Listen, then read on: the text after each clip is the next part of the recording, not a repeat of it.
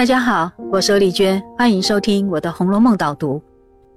今天我们读到了《红楼梦》的第五十七回，这一回又从家族的事务转回到宝玉、黛玉这两个人的婚姻上了。而黛玉身边的大丫鬟紫娟，她忠心耿耿，全心全意的为黛玉的终身大事着想，所以盘算到了宝玉身上，她呀首先编造了一套。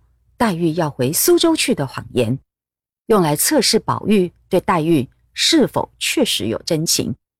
那这就是回目上所说的惠子娟情辞是盲玉。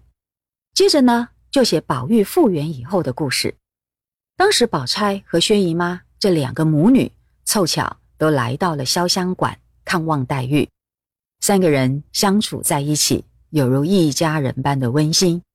黛玉被这样的亲情所感动，于是提议要认薛姨妈做娘亲，而薛姨妈也认真打算黛玉的终身大事，表示她要向贾母说亲，把黛玉许给宝玉。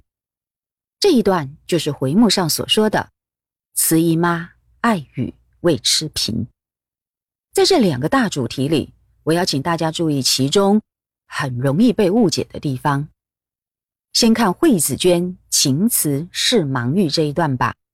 当紫娟做了测试，确立了宝玉对黛玉的真心以后，她就努力把握机会，想办法促成宝玉黛玉的婚姻。这种帮助黛玉追求幸福的热忱，感动了许许多多的读者，让人们对紫娟是又敬佩又怜惜。不过呢，关于这一段描写，我要提醒大家注意到两个重点。第一点，紫娟她促成二玉姻缘的方式，完全不是才子佳人小说里的红娘哦，因为她丝毫不曾动用私底下的违反礼教的手段，所以从来没有在二玉之间穿针引线。相反的，她严格的恪遵伦理规范，只有在薛姨妈提到要向贾母为二玉说亲的时候，才赶紧出面敦促姨妈。赶快去进行。从这一点来说，紫娟她仍然是遵守父母之命、媒妁之言的礼法。至于第二点，就比较复杂了，大家要注意听。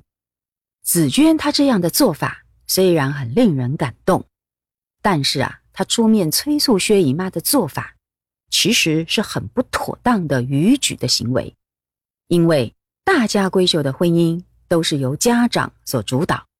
一个婢女是不应该摄入的，而紫娟作为伦理关系里的下人，根本没有参与这个话题的发言权。何况是长辈薛姨妈还在场的情况下，她这样做就是犯了越俎代庖、逾越分际的大忌。再说，紫娟自己也是个未出嫁的女孩子，关于婚嫁的话题也是属于她的禁忌范围。所以说。紫娟在心急之下过于莽撞，犯了一个很严重的错误，因此薛姨妈才会故意开一个玩笑，说紫娟是自己急着要出嫁，才这样的替姑娘的婚事着急。你看薛姨妈这么一说，果然紫娟立刻红了脸，退了出去，结束了她的不当行为。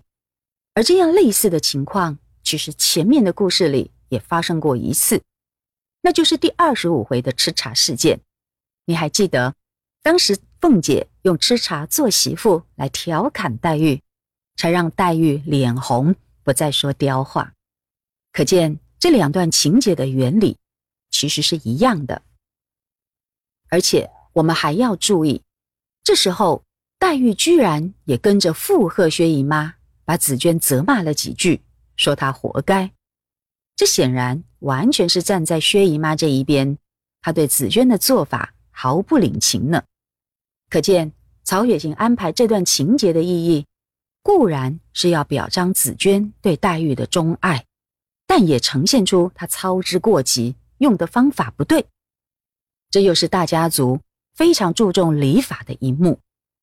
接下来呢，关于这一回的慈姨妈爱语未吃平这一段，也常常被读者误解，所以我也要重点说明一下。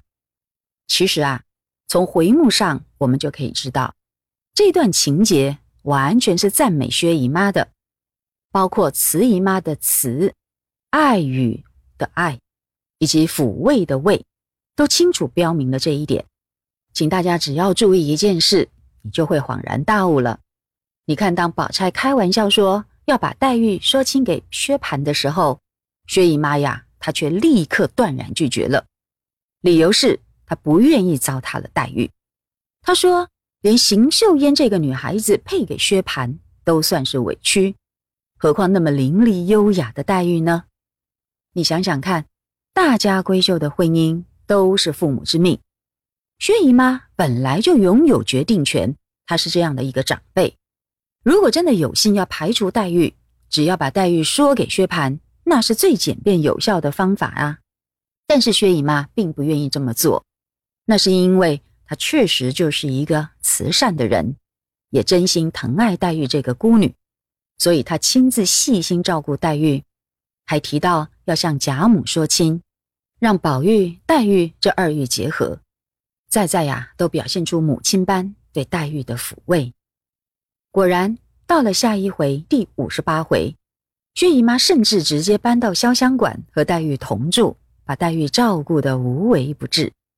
贾母看了也都觉得喜悦放心。